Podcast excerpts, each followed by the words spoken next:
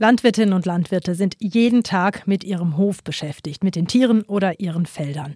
Da gibt es in der Regel keine freien Tage. Auch deswegen sind Landwirte in der Öffentlichkeit wenig präsent. Normalerweise.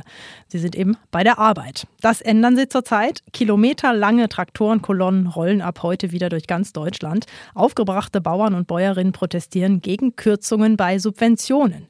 Obwohl die Ampelkoalition die Sparpläne ja schon teilweise wieder zurückgezogen hat. Klar ist, die Stimmung unter den Bauern und Bäuerinnen ist aufgeheizt. Ist das berechtigt oder komplett überzogen? Der Kommentar dazu jetzt von Janina Schreiber aus der SWR Umweltredaktion. Wenn mein Rücken wehtut, gehe ich zu meiner Ärztin. Eine kleine Spritze mit der passenden Dosis Schmerzmittel und schon hüpfe ich wieder wie ein junges Pferd. Kurzfristige Hilfe ist das. Doch um langfristig schmerzfrei zu bleiben, werde ich meine Gewohnheiten ändern müssen. Weniger sitzen und stehen, mehr laufen und liegen. Ich muss die Ursache anstatt des Symptoms bekämpfen. Und genau darum sollten wir uns auch in der Landwirtschaft kümmern. Im konkreten Fall sind die Diskussionen rund um die Subventionsstreichungen doch nur ein Symptom für ein schon krankes System. Denn klar ist, je mehr Diesel ein Bauer verbraucht, desto schädlicher ist das für die Umwelt. Langfristig begünstigt auch dieser Diesel mehr Extremwetter und führt zu Ernteausfällen. Kurzfristig aber bedeutet die Subventionsstreichung finanzielle Einbußen und wirtschaftliche Unsicherheit für den Bauern.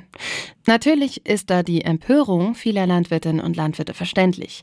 Warum, liebe Politik, kommt das so plötzlich? Und warum setzt ihr scheinbar willkürlich bei den ehrlichen Menschen an, die für unsere Ernährung ackern, anstatt zum Beispiel mal das Dienstwagenprivileg in Frage zu stellen? Doch zur Wahrheit gehört auch, dass die Landwirtschaft in den vergangenen zwei Jahren gute Gewinne einfahren konnte. Institute rechnen vor, dass weder die Streichung der Agrardieselsubvention noch die Kfz-Steuer oder zusammengenommen ein Betrieb in den Ruin führen würden. Es erhöht den wirtschaftlichen Druck, so viel ist klar. Doch allein darauf zu pochen, dass die Subventionen bestehen bleiben, ist, als ob ich mir wegen meiner Rückenschmerzen immer wieder eine Spritze bei meiner Ärztin holen würde, statt endlich mal Sport zu machen. Dabei geht die Klimakrise uns alle an. Wie kein anderer Zweig ist die Landwirtschaft von einem guten Klima abhängig und wir sind abhängig von satten Ernten und der guten Arbeit von unseren Landwirtinnen und Landwirten.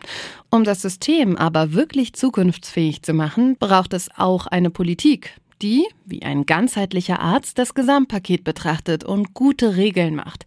Aber auch die Landwirtschaft muss ein motivierter Patient sein, der bereit ist, sich zu verändern und zu hinterfragen. Wie wäre es also, wenn Landwirtschaft und Politik diese Woche dafür nutzen, viel grundsätzlicher miteinander zu sprechen, anstatt schon wieder auf Treckern unterwegs zu sein oder einfach alternativlos klimaschädliche Subventionen zu streichen? Damit verbunden wäre zumindest die Perspektive auf sportliche Lösungen für eine echte, zukunftsfähige Landwirtschaft, die im besten Fall Subventionsspritzen gar nicht mehr nötig hätte.